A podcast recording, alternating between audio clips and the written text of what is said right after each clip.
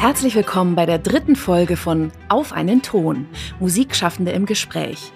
Mein Name ist Laura Wachter und ich moderiere diesen Podcast des Tonkünstlerverbandes. Heute freue ich mich über den Besuch von Brigitte Helbig. Sie ist Pianistin aus Schondorf am Ammersee, hat an der Münchner Musikhochschule studiert und widmet sich in ihren Konzerten mit Leidenschaft und Neugier der zeitgenössischen Musik. Herzlich willkommen, Brigitte Helbig. Ja, hallo, freut mich auch sehr, hier zu sein. Brigitte, du bist eine Pianistin, die sich besonders für zeitgenössische Musik interessiert und begeistert. Magst du mal erzählen, wie dein Weg dorthin war? Ja, das kann ich sehr gerne machen. Also ähm, in meiner Jugend habe ich zwar gar nicht so viel oder habe ich mich nicht noch nicht so dafür interessiert, aber ich fand es immer spannend, unbekanntere Werke zu spielen. Also da mhm. hat sich schon so ein bisschen abgezeichnet, dass ich gerne mich mit dem Unbekannten und mit Neuland beschäftige. Mhm. Und im Studium, da kommt man dann natürlich in Kontakt mit Komponisten, mit den Kompositionsklassen. Man hat ja auch die Verpflichtung, gewisse Punkte zu sammeln mhm. und dann eben neue Musik zu spielen aus den Kompositionsklassen oder im Ensemble für neue Musik an der Hochschule.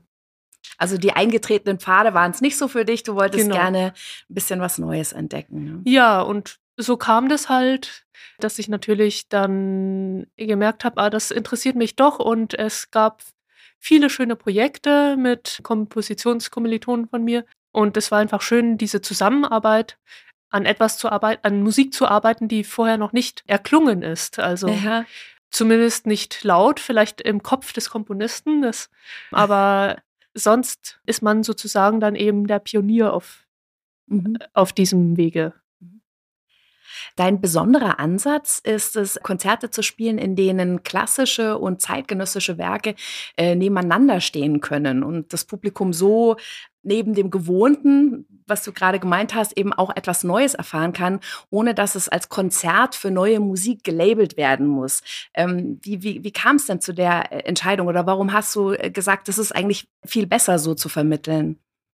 Also generell finde ich es immer toll, wenn es sehr breit gefächert ist. Also immer etwas Bekanntes dabei zu haben, ist natürlich etwas entspannend. Man mhm. kann sich auf was Bestimmtes freuen, was man schon kennt.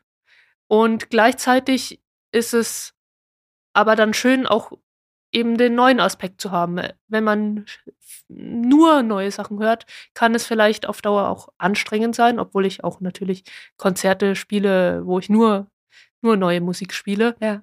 und das auch gerne mache. Aber ich verstehe schon, dass, dass das vielleicht auch anstrengend sein kann, anderthalb Stunden oder zwei Stunden komplett neue Sachen mhm. zu hören. Und vielleicht ist das gerade dann eben eine gute Mischung, wenn zwischendurch wieder bekanntere Stücke zur Entspannung reinkommen. Auf jeden Fall. Kannst du uns da mal so ein bisschen mitnehmen in deine, ähm, sozusagen in die, in die Welt, wie, wie du das dann auch zusammenstellst? Also ich stelle es mir vor von außen, du, du hörst vielleicht jetzt ein klassisches Stück oder du hörst ein zeitgenössisches Stück und irgendwo äh, irgendwo gibt es eine Verbindung, irgendwo hörst du was, wo du sagst, oh, vielleicht würde das gut äh, zusammenpassen oder vielleicht auch gut kontrastieren? Oder äh, also wie, wie hat man sich das vorzustellen?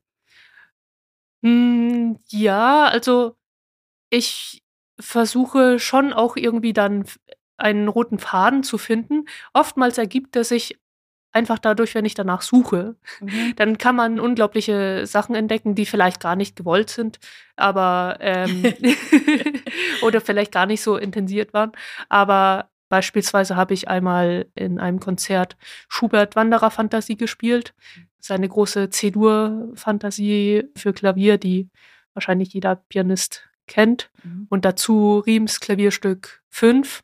Und die haben, eigentlich habe ich nur zufällig diese beiden gewählt, weil ich beide äh, tolle Stücke finde und sie unbedingt mal in einem Konzert spielen wollte.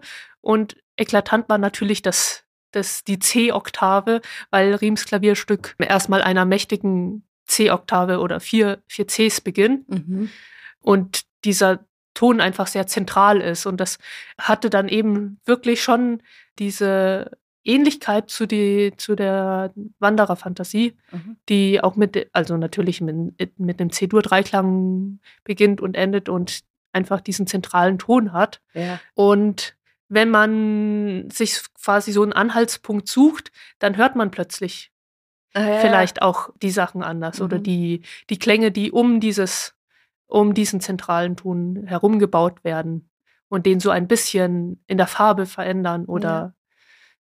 Also zuerst ist da quasi, das, mir gefällt es einfach gut und ich, ich mag das beides gerne spielen und dann, und dann findet man auf einmal diese, diese roten Fäden oder diesen roten Faden. Ne? Ja, Mhm, okay. genau, ja. Ah, spannend. ja, äh, also wir merken es ja jetzt, die, äh, die Menschen kehren nach der Pandemie äh, nur sehr zögerlich in so kleinere bis mittlere Konzerte zurück. Und ich, ich gehe mal davon aus, dass das auch die meisten sind, die du spielst. Wie, wie schaffen wir denn das, äh, neue Konzertformate zu entwickeln, um dieses Publikum wieder zu aktivieren? Hast du da eine Idee oder hast du dir Gedanken dazu gemacht? Ja, das ist natürlich immer die größte Frage, die man sich abseits vom musikalischen Arbeiten Mhm. stellt als Musiker. Vor allem, wenn man eben Konzerte selbst organisiert oder sich selbst Veranstaltungsorte sucht. Mhm. Da habe ich schon viel drüber nachgedacht, aber nicht so ganz eine richtige, einen richtigen oder einfachen Weg gefunden. Aber generell ist es natürlich gut, das Publikum auch aufzubauen, Ja. wenn man jetzt an das Publikum von morgen denkt, an die Kinder und Jugendlichen, die selbst Musik machen und dann vielleicht nicht unbedingt Musik studieren, aber ein interessiertes Publikum werden. ja.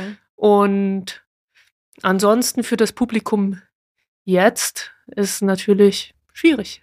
Also ich finde, ich als Musiker äh, versuche auch wirklich selbst in Konzerte zu gehen, weil ich kenne viele andere Musiker, die natürlich, weil sie einfach so viel zu tun haben, Mhm. gar, gar nicht die Möglichkeit haben oder gar nicht die Zeit haben, dann noch selbst in ein Konzert zu gehen. Das heißt, ja, also ich versuche immer meine Schüler zu motivieren, auch ins Konzert zu Mhm. kommen. Ja. Und ansonsten, ja, Aber eigentlich funktioniert es ja auch nur so, Ja. also dass, dass man selber in seinem Umkreis auch Menschen sagt, du, das ist jemand ganz Tolles oder das ist eine tolle Konzertreihe, die ich gesehen habe oder das lohnt sich auf jeden Fall.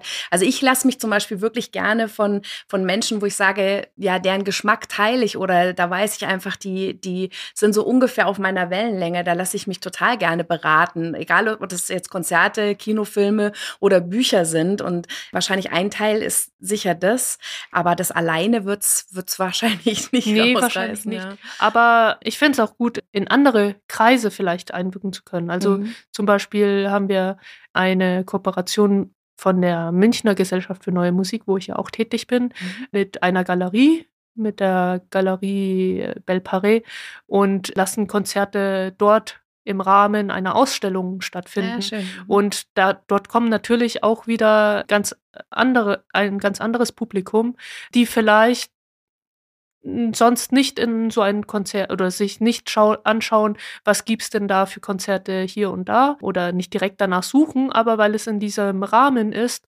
beginnen sie sich dafür zu interessieren, kommen natürlich erstmal in ein Konzert und dann sind aber unter Umständen eben so begeistert davon, dass sie hoffentlich dann auch in die kommenden Konzerte kommen. Ja. Du hast ähm, auch eine eigene Reihe namens Starke Frauen, starke Stücke konzipiert. Da werden nur Stücke von Komponistinnen gespielt.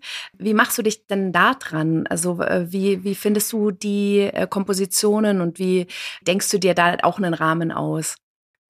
Da habe ich mir ja im Vorfeld drei Felder quasi zusammengesucht, um drei Konzerte mit unterschiedlichen Aspekten zu gestalten.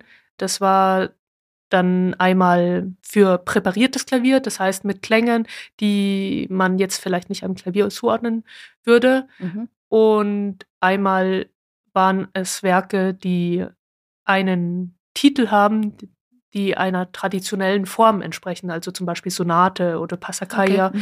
Und habe mich quasi nach den Titeln orientiert und wollte dadurch ein bisschen auch zeigen, wie das in der neuen Musik umgesetzt wurde oder eben auch nicht, nicht im traditionellen Sinne umgesetzt wurde, aber wie damit umgegangen wurde. Und das dritte Konzert war dann mit Elektronik noch dazu. Das heißt, das Klavier wurde entweder verfremdet durch Elektronik oder erweitert durch Zuspielungen beziehungsweise durch Sampler, wo Klavierklänge vorher abgenommen wurden. Sampler mit Klavierklängen, die aber mechanisch verfremdet wurden, also auch Ah, präpariert okay, also. wurden sozusagen. Mhm. Und dann habe ich mir halt eben in diesem Bezug auf diese Aspekte einfach die ganzen Kataloge, Werkverzeichnisse von Komponistinnen durchgeschaut. Komponistinnen findet man, glaube ich, genügend. Ja. Also, und die meisten haben auch tatsächlich was für Klavier geschrieben. Das, da ist das Instrument natürlich sehr vorteilhaft. Das stimmt. Ähm, und da konnte ich einfach so viele, viele Stücke finden, da, die könnte ich, hätte ich sicherlich noch erweitern können. Aber ist das denn geplant? Ja. Also würdest, würdest du da nochmal eine, eine Neuauflage davon machen? Oder? Also im Hinterkopf habe ich es, aber Mhm. es ist noch nicht so konkret. Also Okay. vielleicht. Ich fand es auf jeden Fall drei sehr schöne Themen. Das klingt total Und- spannend, also auf jeden Fall. Und man würde wahrscheinlich zu jedem Thema einfach auch noch, noch einmal ein Konzert füllen können mit den Stücken, die vorhanden sind, weil man, also das ist ja auch ganz gut, mit den meisten kommt man ganz leicht in Kontakt, weil selbst wenn ich sie nicht direkt kenne, haben die meisten eine Website und sind auch natürlich sehr froh, wenn ihre Werke gespielt werden. Das Ja, heißt, klar. wenn ich die anschreibe, dann, dann sind die auf jeden Fall immer sehr hilfsbereit und geben mir gerne Auskunft oder zu ihren Werken oder sagen mir, wie ich an die Noten komme. Weil du das gesagt hast, dass du auch mit, mit, mit so Sample-Geschichten gearbeitet hast oder eben, dass, äh, dass auch Sachen äh, bearbeitet werden dann auf der Bühne und so. Das wäre ja für mich auch ein Punkt, wo du eher junge Leute auch dafür interessieren kannst, weil das ja auch Techniken sind, die dann vielleicht in, eine, in einer jüngeren Zielgruppe auch bekannt sind. Jetzt gehe ich auch oft ins Konzert und, und finde immer wieder so stark diese Diskrepanz. Auf der Bühne sind unglaublich junge Menschen und im Publikum meistens eher ähm, ältere Leute. Und äh, ich frage mich dann auch jedes Mal, wie, wie schafft man das, äh, dass man die jungen Leute eben nicht nur auf die Bühne kriegt, sondern auch eben in den Raum davor. Ist auch super schwierig, oder? Ja, genau, das ist, finde ich, auch schwierig. Und da, wie ich es vorhin vielleicht schon kurz angesprochen habe, also finde ich eigentlich das Wichtigste, dass man wirklich, weil ich ja auch als Klavierlehrer tätig bin, dass man da auch das Interesse und die Motivation bei Schülern weckt, sich äh, sowas anzuhören oder sich damit sogar be zu beschäftigen. Mhm. Oder vielleicht andersrum, wenn sie sich damit beschäftigen, dann haben sie auch Interesse davon mehr zu hören, weil sie dort einen Anknüpfungspunkt haben und motiviert sind zu erfahren, wie sowas funktioniert Mhm, und, und sich inspirieren zu lassen Ja, und so, ja. genau. Mhm. und vielleicht sogar Lust haben, selbst etwas zu erfinden Ja. und so ein bisschen in die Kompositionsrichtung ko- zu kommen. Ja, ja. wenn man sich vorstellt, also so die kleinen Kinder, die ich kenne, wenn die sich für ein Thema total interessieren, dann steigen die ja auch so richtig ein. Wenn das jetzt Dinosaurier sind, dann ist es so und wenn es Ritterburg ist, dann ist es was anderes und so. Und ich stelle mir vor, warum soll das nicht auch genauso möglich sein eben mit, mit klassischer Musik? Weil am, am Ende des Tages, also sie machen ja gar keinen Unterschied. Ach, das Thema interessiert mich und das Thema interessiert mich, sondern wenn sie dann irgendwas spannend finden, dann kann, können die sich da so richtig reintunneln quasi. Ja, das denke ich auch. Also alles, was nicht in der Umgebung des Kindes ist, dafür kann es sich ja nicht motivieren. Ja. Deshalb muss es einfach da sein und Mhm. man muss ihnen zeigen, das gibt es, weil dann kann das Interesse bestehen. Ja. Du hast es gerade schon gesagt, du, du bist auch Lehrerin, Klavierlehrerin und du hast mir im Vorgespräch erzählt, dass du dich zur Suzuki-Lehrerin hast ausbilden lassen. Kannst du das mal ein bisschen beschreiben? Was, was bedeutet das denn? Ja, gerne. Also ich bin da quasi noch dabei. Da gibt es mehrere Levels und das Mhm. erste habe ich schon abgeschlossen, das zweite steht jetzt quasi kurz bevor. Und Suzuki, das geht auf einen Geigenpädagogen in Japan zurück, der eben so eine Methode entwickelt hat, wie er schon ganz kleinen Kindern das Geigespielen beibringt oder Musik beibringt. Und also, man sagt vielleicht so mit, für Kinder ab drei Jahren, sagt man so ungefähr. schon, okay. Und man nennt diese Methode auch die Muttersprachenmethode. Seine Idee ist es, dass, dass Kinder von Anfang an die Musik hören, die sie dann vielleicht auch zuerst spielen werden, aber natürlich auch weitere Musik, die sie erst, also klassische Musik im generellen Sinne mhm. und das quasi wie eine Muttersprache aufnehmen. Und wenn sie ganz oft die gleichen Wörter hören oder die gleichen musikalischen Figuren oder das gleiche Stück, am Anfang nehmen sie das auf und können das quasi erstmal am Anfang vielleicht nur klein, in kleinen Worten wiedergeben. Ja. Also quasi ähm, über, im übertragenen Sinn natürlich am Instrument, dass sie ganz kleine Phrasen spielen, aber eigentlich schon die gesamte Musik im Kopf haben. Also mhm. man lernt am Anfang quasi nach Gehör und das Notenlesen wird natürlich auch beigebracht, aber im Fokus steht wirklich die Musik nach Gehör zu spielen, weil es quasi das Intuitive ist. Das heißt, ja. alles, was in der Umgebung ist, nimmt das Kind am Anfang besonders gut auf. Mhm. Und man sieht es ja an, an vielen Sachen, die Kinder ihren Erwachsenen Eltern nachmachen, mhm. von denen man gar nicht bemerkt, dass man sie macht. Wie zum Beispiel, letztens habe ich gesehen, dass ein Kind, als es so Gegenstände vom Boden aufgehoben hat, immer noch so ein Laut dazu gemacht hat, wie, weil sich vielleicht äh, die Mutter oder der Vater immer beim Bücken so ein bisschen gestöhnt hat oder ja, ja, das genau. stimmt. Die Mamas aus meiner Umgebung erzählen das auch immer, dass man, dass man so lustig ähm, sein eigenes Echo an manchen Stellen dann hört. So, ähm, ja. äh, eine hat mir erzählt, dass ihr, ihr Sohn beim, beim, beim Suchen von irgendeinem Legostein dann gesagt hat, wo ist der denn? Ich werde ja verrückt. genau. Und das war so genau der Satz, einfach, den sie auch sagt. Ja. ja, und das ist eben diese Idee von Suzuki, dass solche Sachen, die in der Umgebung sind, das Kind einfach aufsaugt, mhm. wie, wie man in späteren Phasen das vielleicht gar nicht mehr so hat, aber dass man diese Zeit nutzt und das Kind eben zu der Musik hingeführt mhm. wird. Aber es klingt für mich jetzt auch angenehmer als so dieses, weil man hat ja, ähm, finde ich, wenn man, wenn man so Geschichten hört von ganz früh schon mit Musik und so weiter, hat man immer sofort diesen, diesen, die, diese Drill-Vorstellung im Kopf. So wurde gezwungen, vier Stunden am Tag Klavier zu spielen. Und das klingt ja eher wie was Spielerisches, wo man auch ähm, von alleine ja. auch mehr Lust bekommt, mehr zu machen, ja. weil es einen interessiert als Kind. Ja. Ja, also die ganze Methode zu erzählen, ist, äh, das würde hier den Rahmen sprengen. Aber die Idee ist eben auch, dass die zuerst die Eltern oder die Mutter, mhm. die erste Bezugsperson des Kindes, selbst das Instrument lernt. Ja. Und weil das Kind sieht, dass die Mutter das lernt, kommt es irgendwann mit dem Wunsch, es auch selbst zu lernen. Ja, okay. Also mhm. das klappt natürlich nicht immer und natürlich hat auch nicht jede Mutter Zeit, noch äh, selbst vorher noch ein Instrument zu lernen, bevor das Kind äh, spielt. Aber von der Idee her finde ich es halt einfach sehr schön und das kann man sehr gut auf alle Musikbereiche, denke ich, anwenden. Da mhm. hat das Kind nicht vorher diesen Filter und sagt, ja, diese Musik ist schön und die möchte ich lernen, sondern alles, was es kennenlernt, ist erstmal noch nicht bewertet. Ja, ja. Aber mit der Beschäftigung damit wächst dann auch das Interesse mhm. beim Kind. Mhm. Und so kann man, glaube ich, auch neue Musik von Anfang an mhm. genauso wie Bach, Mozart und Beethoven mitnehmen. Ja jetzt äh, mal weg von den ganz Kleinen hin zum jungen Publikum, also vielleicht auch Jugendlichen oder so. Da, da, könnte ich mir vorstellen, dass es hilfreich ist, wenn MusikerInnen oder KomponistInnen auch die sozialen Medien nutzen. Instagram, TikTok, YouTube, was es halt alles so gibt. Hast du ein paar Beispiele, wer das gut macht aus deiner Sicht? Folgst du da Leuten?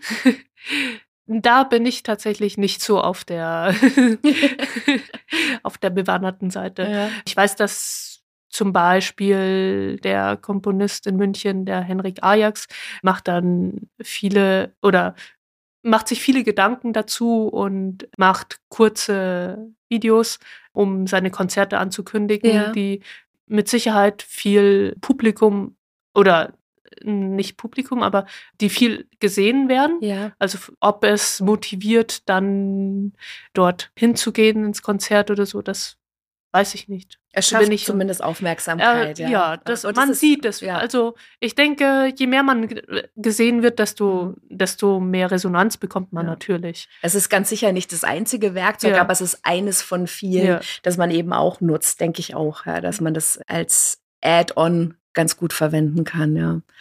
Ich habe äh, auch so, also irgendwie so dieses Bild auf- von den, von den Hochschulen in, in Deutschland kommen jedes Jahr hoffnungsvolle, perfekt ausgebildete MusikerInnen und die treffen dann auf einen sehr umkämpften Markt und äh, müssen sich auf einmal so nach Jahren der Beschäftigung nur mit Musik, mit so ganz realen Problemen auf einmal auseinandersetzen. Wie, wie, wie schafft man da am besten die Transition? Wie hast du das geschafft? Also war das schwer?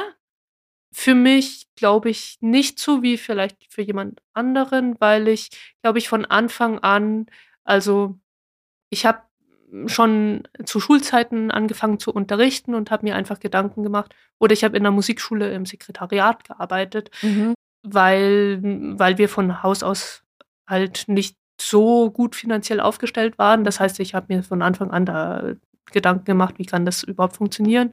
Und das war für mich immer ein Teil davon. Aber ich denke, dass man da eigentlich genauso im Studium schon damit konfrontiert sein sollte oder mm, darin bewusst werden sollte, dass Musiker sein nicht das ganze Leben ist, sondern man ist ja als Beruf dann Musiker Mhm. oder andere haben es als Hobby und manche haben es auch als beides. Aber trotzdem muss man ja oder trotzdem lebt man ja noch in einer anderen Welt, wo, wo man in Kontakt ist mit anderen ganz anders aufgestellten Leuten. Mhm. Und ich denke, das sollte einem im Studium schon auch bewusst gemacht werden, dass nicht nur, also ich sehe da auch immer ein bisschen den Professor in der Handlungspflicht, dass Dass sie Das- den einen darauf hinweisen. ja, aber genau, mhm. dass sie nicht nur jemanden musikalisch unterrichten, sondern auch sagen, ja, was möchtest du damit machen? Wie Mhm. kannst du damit, wie kannst du damit in ein Berufsleben einsteigen? Also so eine Begleitung, okay. Und dahingehend natürlich sich vielleicht auch auf was spezialisieren oder sich einfach Gedanken machen, wie kann das funktionieren? Ja. Wie kann ich damit leben, was ich mache? Also, wie kann aus dem einst Hobby, als Schüler ist man ja immer nur Hobbymusiker Ja. und irgendwann wird das Hobby zum Beruf und dass man dessen bewusst ist, dass Mhm. das eine Veränderung ist. Ja. Und das Ähm, soll einfach Teil auch des, des Studiums ja. schon sein, ja, finde ich auch. Ja. Also dadurch, dass man als Musikstudent eben immer sozusagen bei einem Professor seine Bezugspersonen hat in dieser Ausbildung, finde ich, dass diese Person eben einen, einen großen Einfluss drauf haben kann, ja. wie jemand damit weiterkommt. Und die anderen Kurse, es gibt ja auch andere Kurse, die man besuchen muss, da, wo auch das natürlich eine Rolle spielt, aber Mhm. trotzdem hat man natürlich irgendwie seinen Professor oder seine Ja. Professorin Ja, irgendwie klar. als Vorbild oder Oder jemand, der einen an die Hand ja, nimmt, so genau. ein bisschen und auch, auch Ja. vielleicht mal die unangenehmen Fragen stellt. Ja, Du weißt schon, du musst damit später auch mal und du musst auch Steuererklärung machen und diese ganzen Sachen. genau. Ja, ja, auf jeden Fall. Und Angebote gibt es ja dann eigentlich genug. Man muss nur wissen, wo Mhm. man nachschaut. Also Ja. es gibt auch in der Hochschule Kurse, wie äh, mache ich eine Veranstaltung, wie funktioniert Mhm. das ganze Organisatorische darum, was muss ich wissen, welche Kosten kommen auf mich zu, wenn ich das mache und Mhm. was, wie kann ich da mit Gewinn machen, also rein rechnerisch sozusagen. ja. Die Kurse gibt es schon, man muss sich nur, nur damit auch beschäftigen. Mhm. Womit wir auch beim Tonkünstlerverband wären, weil ähm, für den machen wir ja den Podcast und die können ja auch helfen dabei. Die bieten ja auch Kurse an. Wie siehst du da die Rolle vom Tonkünstlerverband in, die, in dieser Arbeit? Also die finde ich sehr wichtig, weil sie eben auch solche Sachen gerade anbieten. Ne? Sie bieten ja zum Beispiel eine Erstrechtsberatung Mhm. an, wenn man dort neu ist oder man muss nicht neu sein, aber für den Einstieg ins Berufsleben und gleichzeitig natürlich einfach das Netzwerk. Man hat so viele Möglichkeiten, jemanden anzusprechen, wenn man mit einer Sache Probleme hat. Das, mm, das ist halt wirklich eine, eine gute Sache. Und wenn man wirklich mal Hilfe benötigt, kann man, kann man auch fragen. Also ob, ob das dann natürlich immer alles umgesetzt werden kann, weiß ich nicht, aber kann natürlich nicht immer sein. Aber es gibt auf jeden Fall da das Berufsnetzwerk, wo man aufgefangen werden kann, mhm. wenn man, wenn man da Hilfe benötigt. Also gerade jetzt äh, ähm, KünstlerInnen haben eine echt schwierige Zeit hinter sich gebracht, jetzt in der, in der Pandemiezeit. Und auch da kann ich mir vorstellen, ist es wichtig, dass man irgendwie so einen Andockpunkt hat, irgendeinen Anker, wo man Fragen stellen kann, wo man sagen kann, wo komme ich jetzt an irgendwie Geld dran oder so. Ja, genau. Und das wurde, denke ich, beim Bayerischen Tonkünstlerverband sehr gut gemacht, weil wenn ich mich an diese ganzen Mails erinnere, mhm. die wir mit Informationen bekommen haben, wo es welche Corona-Hilfen mhm. zu beantragen gab, welche Voraussetzungen man erfüllen musste, damit man die und die Hilfen beantragen kann. Also das fand ich schon wirklich sehr gut und hätte ich jetzt nicht gewusst, woher ich sonst diese vielen schon gebündelten Informationen bekommen kann, außer wenn ich wirklich selbst aufwendig recherchiere und dann da und da auf den Seiten, weiß ich nicht, bei der Regierung nachschaue und mhm. mich selbst dort durcharbeite. Mhm. Und das wurde dann sozusagen schon ein bisschen aufbereitet auch da die, die, derjenige oder diejenige, die einen so ein bisschen an der Hand nimmt, weil man einfach auch ähm, ein wenig äh, überfrachtet ist mit, was mache ich denn jetzt eigentlich? Und ja. ähm, dafür sind solche Strukturen und solche Netzwerke einfach äh, so wertvoll. Ich finde auch, ähm, wenn man jemanden fragen kann zu was, dann fühlt man sich schon nicht mehr so alleine mit einem Problem und dann ist alles schon gar nicht mehr so, so wild. Ja.